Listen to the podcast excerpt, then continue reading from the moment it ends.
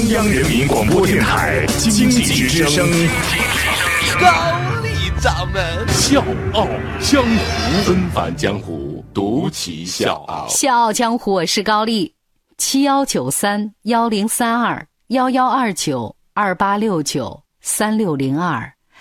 北京电报大楼营业厅停止营业了。作为一个老电报人，只有以此纪念了。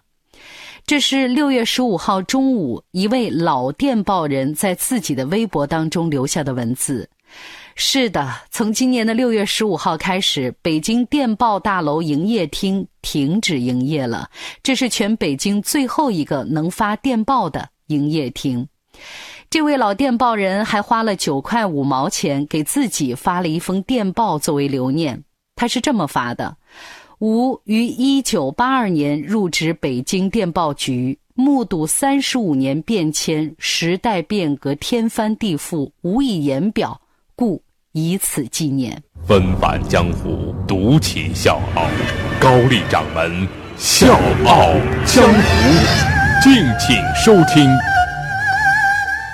接下来，咱就说一说这座电报大楼吧。坐落于长安街上的北京电报大楼是一九五六年动工兴建的，一九五八年竣工，是中国第一座新式电报大楼。在上世纪八十年代电报业务的鼎盛时期，北京电报大楼每月的业务交换量达到了三百多万张，一个字七分钱，母子平安，儿安好，勿念。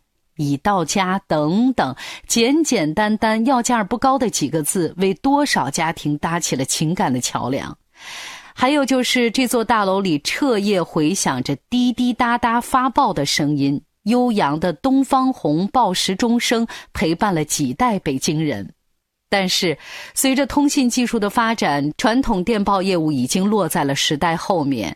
如果你推开收发报室的门，通常只看到三位老报务员仍然是守着发报机在工作。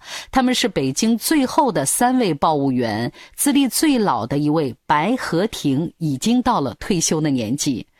他在这儿干了四十年，他说以后就没有报务员这个岗位喽。白和亭说这个话的时候，像是在叹息，但也像是带着看透世事变迁之后的豁达和爽朗。我们都看过一部电影《永不消逝的电波》。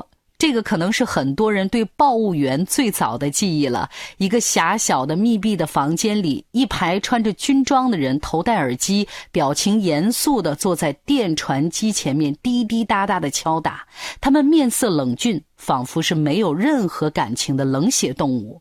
我们刚才提到的这位老电报人白和亭，没有电影里那种冷峻，但是他有着那种一丝不苟的精致。干了四十年，白和亭每听到一个汉字，就能条件反射的顺畅的说出它对应的四个阿拉伯数字的代码。他说：“不敢说每个汉字的电码我都记得，但基本上没差啊。虽然是记电码是报务员的基本功，但光记住也没用，你还得会数。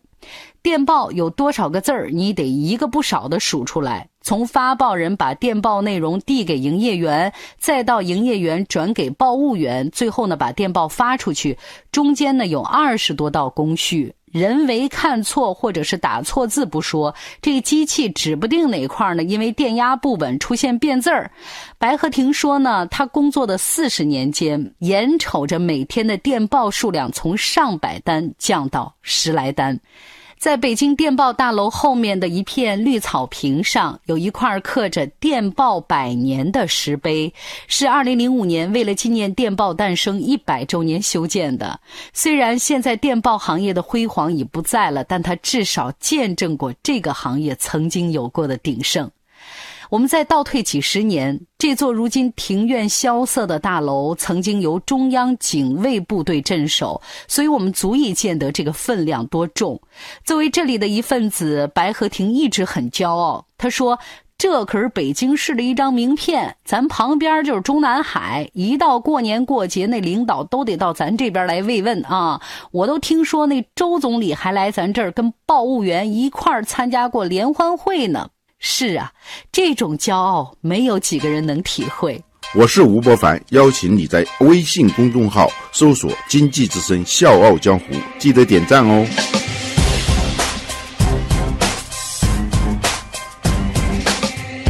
一九七六年唐山大地震，那是白河亭进电报大楼的第一年，他这辈子都没见过那么多人。他说：“那个时候，家家户户最怕听到的话就是‘谁谁谁，你家有电报’，但是又特别希望听到报平安的消息。当时唐山的情况只能通过传到北京的电报来了解。整栋电报大楼将近九百多名的报务员分成四波倒班，一连好几天，整栋大楼灯火通明，从来没有中断过。”再往后，单纯的文字电报已经没法满足顾客的需求了。电报行业推出了礼仪电报，根据顾客的要求送花篮、送蛋糕、送礼物。当时呢，还真的有不少客户通过这种新型电报送鲜花追到了自己心爱的姑娘。但是，甭管电报怎么别出心裁，也抵挡不住时代的大潮。